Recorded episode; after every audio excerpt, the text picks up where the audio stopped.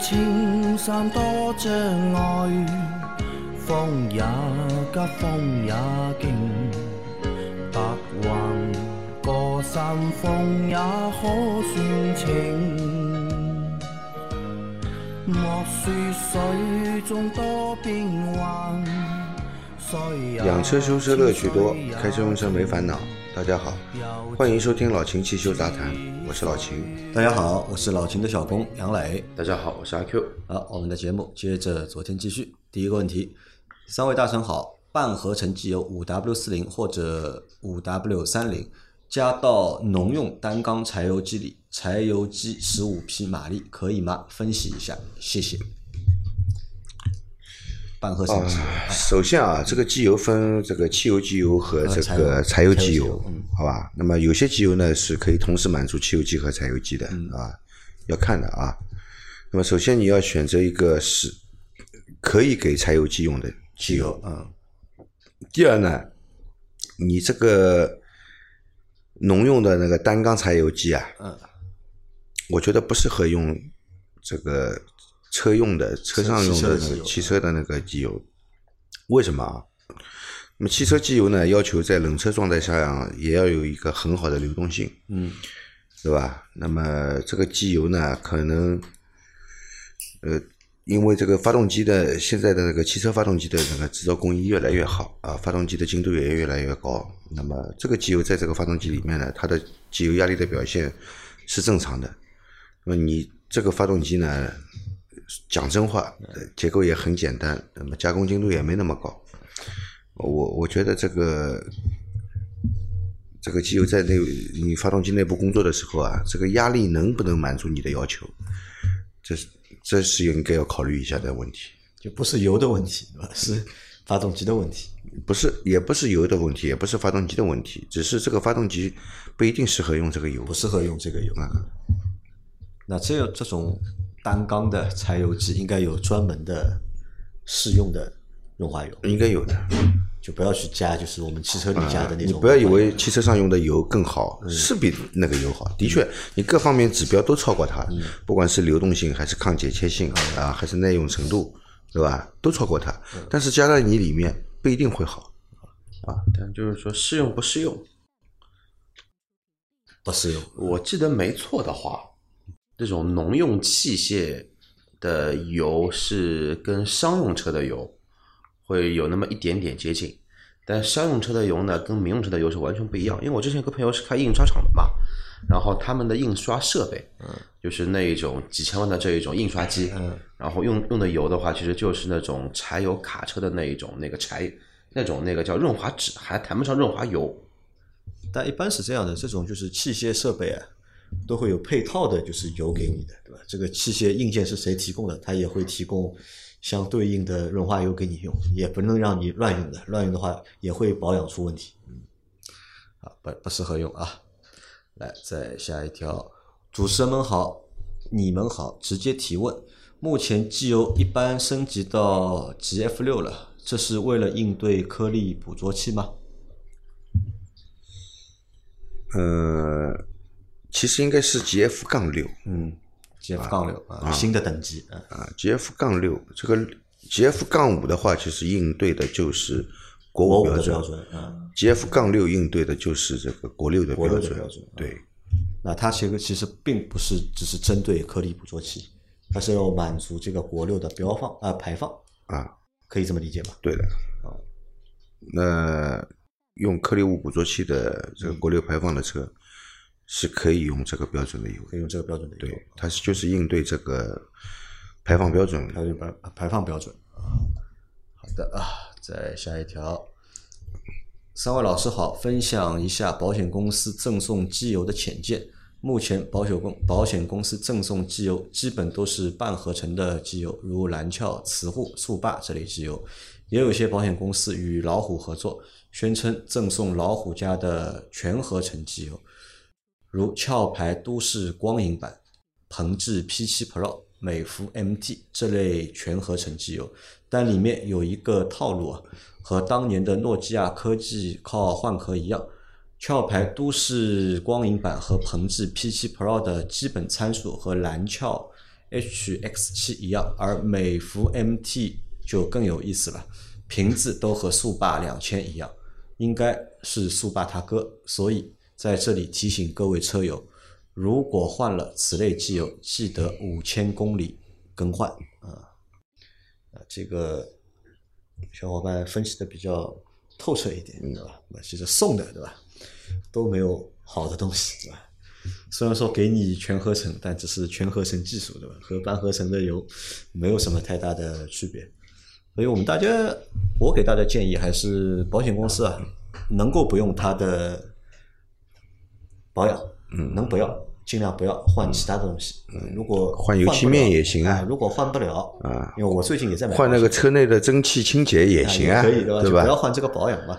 因为我七月份两台车保险都到了嘛，嗯天天电话催嘛，我当中就是嘛，硬要送两次保养。我说嗯我保养不要了，对吧？你帮我折别的，对吧？哪嗯怕换点玻璃水给我。也可以啊，他说不行的，这个是我们和指定单位嗯合作的，对吧？那么一定要，我说你指定单位是哪一家，嗯对吧？那么他说你去我们的 A P P 查一下，上面有那么多家，对吧？都可以，但是就是不让你换啊。那么我想，我说我不去，嗯，我换其他的车去，嗯可不可以？嗯啊，他说可以的，只要你到到时候拿这个东西去核销，嗯就可以了。啊，跟我想好了，反正到时候我是不会去的。嗯啊，那么就问一下身边，那谁要，那送给谁，你们去吧就。反正这个就是一个噱头啊，就是为了卖保险，对吧？他卖保险给你的一个赠品，对保险公司来说，成本可以压到多低就压到多低。我觉得这个已经涉及到这个他超范围经营、捆绑销售了。超范围经营、捆绑销售，汽车保养跟你保险公司有什么关系呢？嗯，他说他送给你的嘛，对吧？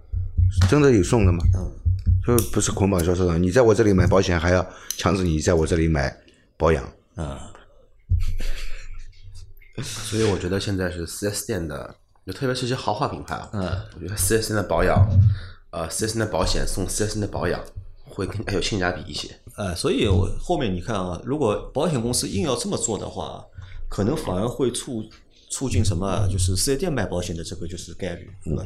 那索性如果都是送，嗯，呃，我买这里也送，买那里也送的话，我就买四 S 店的保险。嗯，我在四 S 店里面买保险，对。至少这个四 S 店买的保险，这个保养是四 S 店里给你的，对的。相对来说，我觉得还靠谱一点，对。对吧？哪怕用给你用的是最基础的机油，嗯。但至少我相信这个机油肯定是真的，对吧？要比你你让我去不是说真的假的，这个机油本来就是四 S 店里面用的嘛，为这个发动机来开发的，嗯，对吧？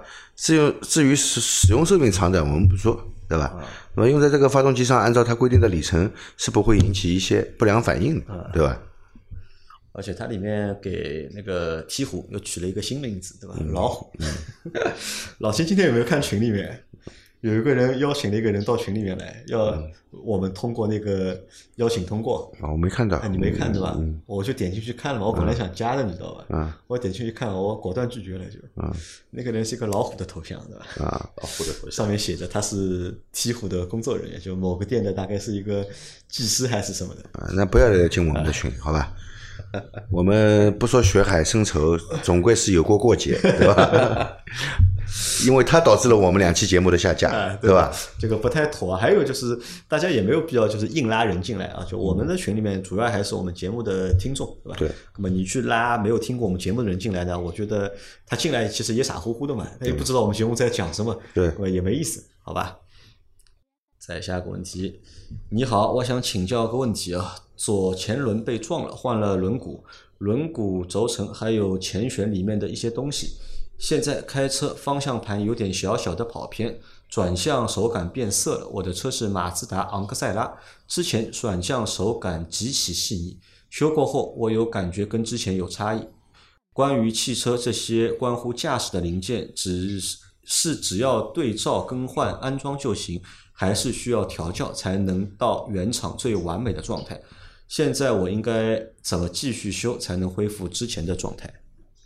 啊，左前被撞了啊对。轮毂也换了，换了轮毂，对吧？换了前悬里面的一些东西，嗯，嗯，这个四轮定位可能没有前，前面的悬挂都换了，对吧？这些东西都换了以后呢，做全部换好以后，只是把损坏的部件换成了新的新的，但是你四轮定位还是要去做的，啊，你这个这样撞击的话，你只换这些部件不做四轮定位，嗯、这这是不负责任啊，的。有问题的嘛。啊啊，你一定要做四轮定位，因为你的轮胎的倾角、竖角、仰角这些角度，如果四轮定位上的数据有问题的话，直接影影响到你打方向的一个感觉，甚至于造成你打方向以后，它不会自动回位。嗯，啊，所以你要先去做一下四轮定位，对吧？先把四轮定位做完之后，那你再看一下，哎，开起来有没有变化？对，那如果还有变化的话，还觉得不行的话，我要就去研究一下了，换的这些东西是否安装到位，是否换好。对。啊，再下一条，三位老师好，二零一八款三缸英朗六 AT 变速箱，三万公里啊，最近冷车启动正常松刹车，有往前窜的趋势，只能轻轻松刹车才能正常起步。请问正常吗？最近要去四 S 店保养，保养什么项目可以解决这个问题？三缸英朗啊，六 AT 变速箱，冷车启动正常松刹车，车会往前窜。正常松刹车车会往前窜。那首先你要看一下你的那个发动机的转速，嗯，如果冷车状态的时候转速高，高啊，对吧？窜的厉害就。啊，对呀、那你松刹车它往前就就窜的厉害了，对吧？因为你发动机转速高嘛，就跟你平时踩了油门一样，嗯，对吧？嗯、如果转速不高，正常的，会和变速箱我。觉得这个应该是，转速它因为它是冷车启动嘛，啊，冷车高怠速对吧？啊，没有让发动机转速落到正常的一个区间，就直接挂档走了嘛。嗯，这个时候其实车子就是会冲。好的啊，那你要观察一下那个转速对吧？要等转速恢复到正常区间，你再松刹车看一下车会不会窜。那保养的话也没什么有有讲究嘛。嗯，如果他的车的转速一直很高，冷然后然后呢，我觉得你这个变速箱的油油应该检查一下，有必要的话，我觉得还是换掉吧。换掉啊，哎，三这个万公里，这个六 AT 的变速箱，虽然只有三万公里，嗯但是你一八年一八年到现在啊三年多了已啊经，对，啊要把变速箱油换掉。对，好的，再下一条，听了清洗冷凝器拆保险杠，我还准备加装一个风扇和水箱风扇同步运转呢，达到降低发动机的水温更快和空调制冷效果更好。听到老秦说冷凝器过冷造成高压的压力过低反而有问题啊，我该何去何从？关于报废车辆的问题，改装车申请报废的话，还需要恢复原厂吗？一五年的车继续使用又是何去何从？车况一直非常好，谢谢解答。啊，里面有几个问题啊，一个是他想加装一个风扇和水箱风扇同步运转，来降低发动机的水温，让空调制冷效果更好。呃，是这样的啊，这个加装风扇来增加这个通风量的话呢，这个我觉得没必要，因为厂家在设计这个车的时候，他已经是考虑到各种因素了啊。这个它原车上面的这个风扇，其实对你这个散热是足够的，除非你的水箱和这个冷凝器上的那个瓷片啊被这个污染的很严重啊，有大量的灰尘啊、泥巴积累在上面，影响它通风。这个时候呢，我们只要对这些部件进行呃清洁啊，进行清洁就可以恢复它的一个正常的散热性能了，好吧？这个加装的话，加装电器的话还是有一定风险的，呃建议你建议你自己不要随意去加装这些这些东西，而且你自己装的话，随意加装的话，你装在哪个部位？那么车头里面现在部位基本上做的都是比较紧凑的，对的，该用的地方都用到了。对，那么你要去硬是要去加一个电子风扇这么大一个东西往里面加，还不一定好加。嗯，加一个很小的嘛，没用也没有意义，对吧？好，不建议加啊。那还有他一个问题是报废车辆嘛，对吧？改装车报废要复原嘛？嗯，不要复原，不用复原，改装车是不用复原的。四个轮子有就可以。呃，轮子要有的，对，轮轮子也没有，你你你没办法去报废嘛，对吧？改装过的是是不用复原的啊。你看你怎么改？如果说你的车已经改了很很牛掰了，嗯已经很顶天顶顶天花板了，你还是复原吧。你拿一些拆车件装上去，你这改装件拆下来还能卖些钱。你不然你全部给拆车厂，反正他们也不管，就直接当废铁来卖嘛。不合算。甚至于说呢，给一些像我这种对吧，这种属于捡捡破烂的一些玩家 啊，专门去车里面就拆你们这种车，这个等于说是便宜别人了嘛。就是，但是还是看你怎么改。如果说正常家用车，你就改改轮毂这种东西，你就没没必要拆了，直接把它给报废了就行。啊，它还有一个问题是，一五年的车继续使用，对吧？又是何去何从？车况一直很好，我不知道他指的这个一五年的车应该要报废是十五年的车，啊而不是15一年啊15五年的车十五年的车那十五年的车，对吧？车况很好，有必要去报废吗？可以继续开啊，只是一年两审嘛。嗯就十检查五年的车就其实还能卖钱嘛，嗯能卖钱吗？满十五年不能过户了。看什么车吧，可能会会有新的一些变化在里头。因为最近的话呢，在网络平台上很多的一些老车不都在做买卖、做做交易嘛？呃看到上面的绿本的话，已经也有正常能过户的车，比如说法拉利四三零零几年的车，到现在也十五年了吧，也能过户，五十万不到买个法拉利，帮你过了个假户，呃，假假货不可能，不会过假货的这个成本，我靠，这个犯罪成本有点太吓人了。那十五年车况好，继续开，对，大不了就是一年两审嘛。麻烦一点就啊，再下个问题，呃，秦师傅是万能的，基本上没有难住的问题啊。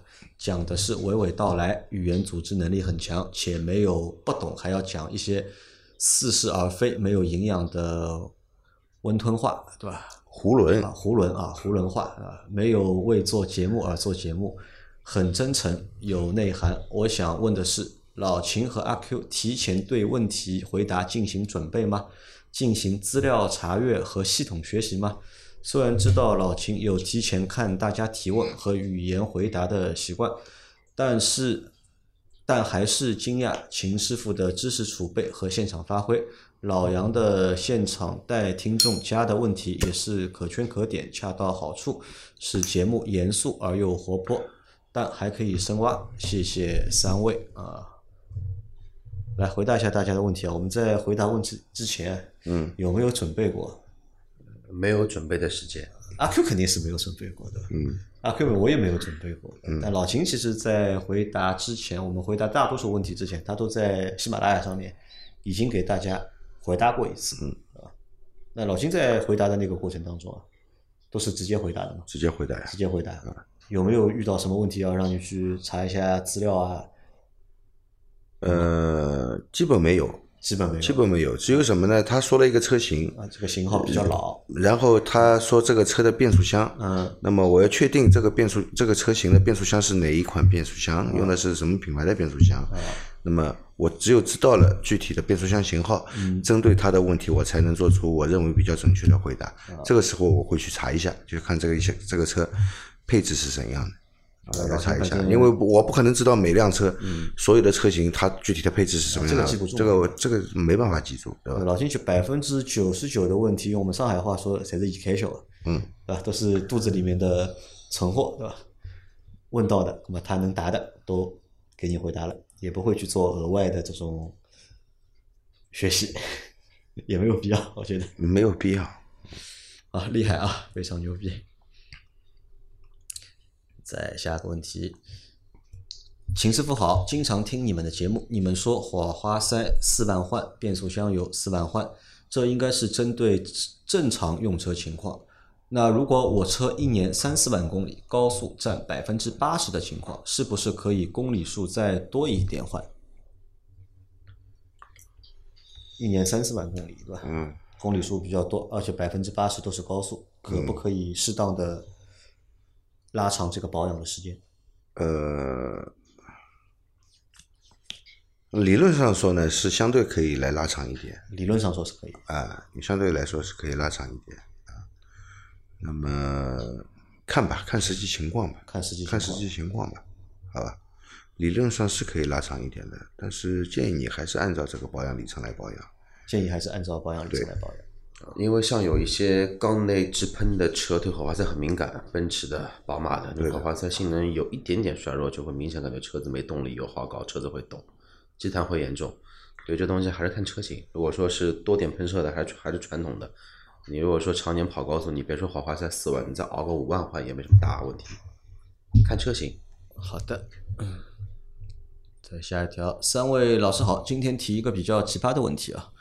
为什么越是高档的车门把手下面全都是空的，想放个东西都放不下去，而是而越是经济型轿车门把手下面就不是空的，可以放个手机什么的。就算是同一品牌也是这样，比如凯迪拉克 x T 四门把手下面就不是空的，而 x T 五门把手就是空的，百思不得其解。请教三位老师。很简单，这个事情其实很简单。为了握感的舒适性，为了握感的舒适啊，你一个地方下面不不是空的，你手是握不全的，嗯，对吧？只能在里面抠，嗯，而不是正儿八经的把它握住，啊，你不要以为下面是空的，嗯，就反而不值钱，嗯，恰恰是下面做成空的这样一个门拉手的设计，它制造成本更高，多一块东西，对吧？对吧？它制造成本更高，然后呢，因为它高档车嘛，嗯。要体现高档嘛，那么很多细节上它都要来体现高档包括这个门的内拉手，对吧？就一台车储物空间越多，其实这个车越 low，可以这么理解吧？变相来说，好像是这么回事啊。好像是这么回事就事。是你去看一些豪华车的一些这些所有的大咖的一些评测，没有一辆豪华车会重点去说我这个车有多少储物空间，顶多就最多就是什么呢？放两瓶矿泉水，说哎这个地方可以放多少瓶水，放多少瓶水。但是你针对于一些经济型车，特别是一些功能型车，哎，就往往就会把这个需求提升到比可能说美观度啊、舒适度啊更高的这么一个要求。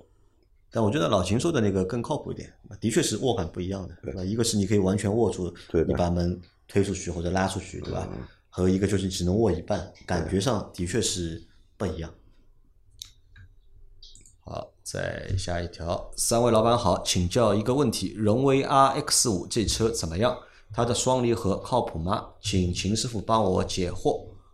Q 神也帮忙评估一下，五年六万公里的 RX 五还值多少钱？谢谢啊。那这个小伙伴可能想买一台二手的五年六万公里的 RX 五啊。那这个车怎么样？X 五？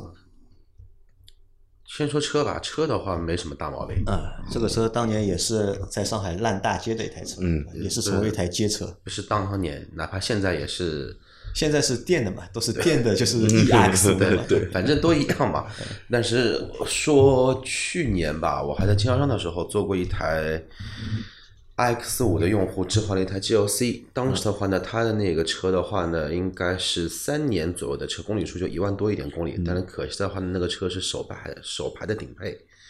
嗯，坏就坏在它是个手排，所以说最终的话呢，成交价是四万多块钱，四万六还是四万七。如果是自排的话，应该能卖到五万，差不多加个八千到一万是没问题的。但去年的时候，它是一七的车，那正好是三年。如果说你是五年的话，那换句话说，一六的车的话呢，现在的一个价格，我估计大概也就在四万多块钱。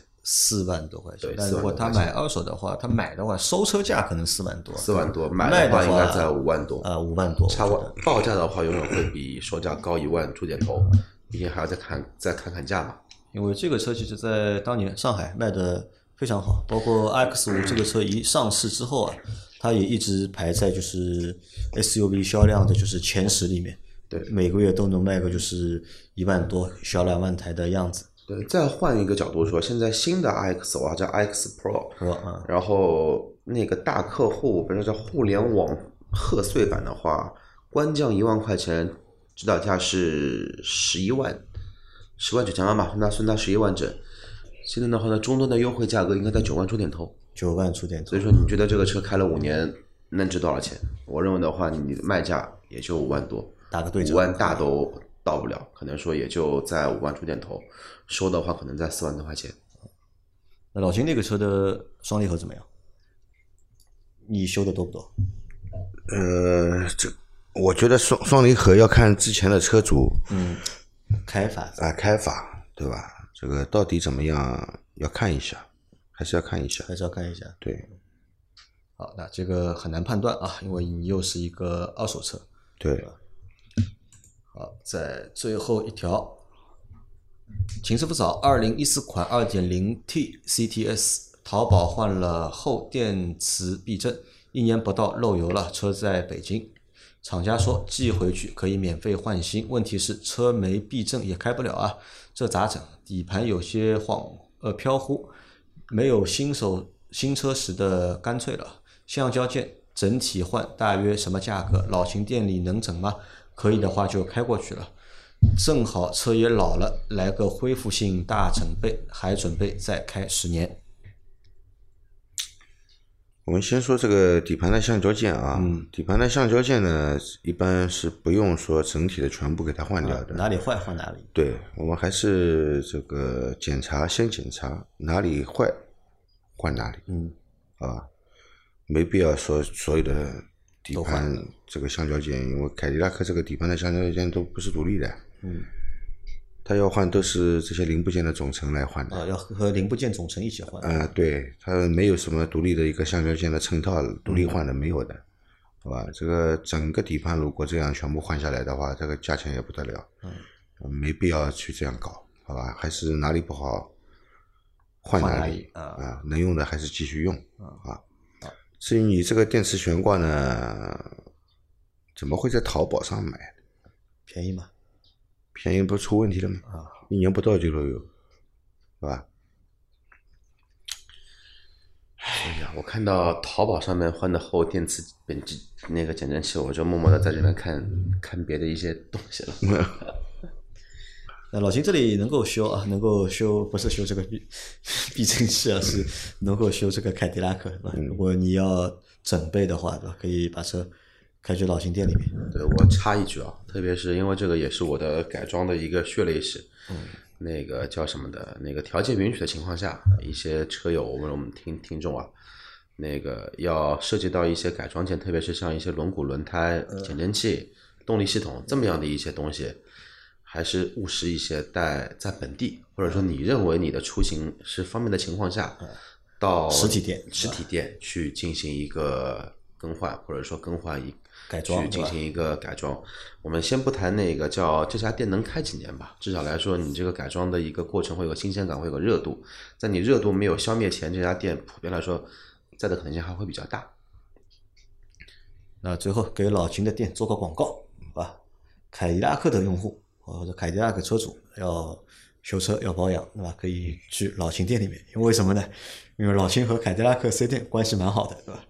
那么所以修凯迪拉克车的老秦得心应手，对，应该这么说。凯迪拉克 4S 店的修不好的车对吧都拖到老秦店里面去了全部请教我们的秦大师，没有来帮他做一下解决。没有没有，不能这样说，不能这样说。谦虚了啊。啊，那我们今天的问题就先回答到这里。大家有任何关于养车、用车、修车的问题，可以留言在我们节目最新一期的下方，我们会在下周的节目里面一一给大家解答。我们明天再见，拜拜。拜拜。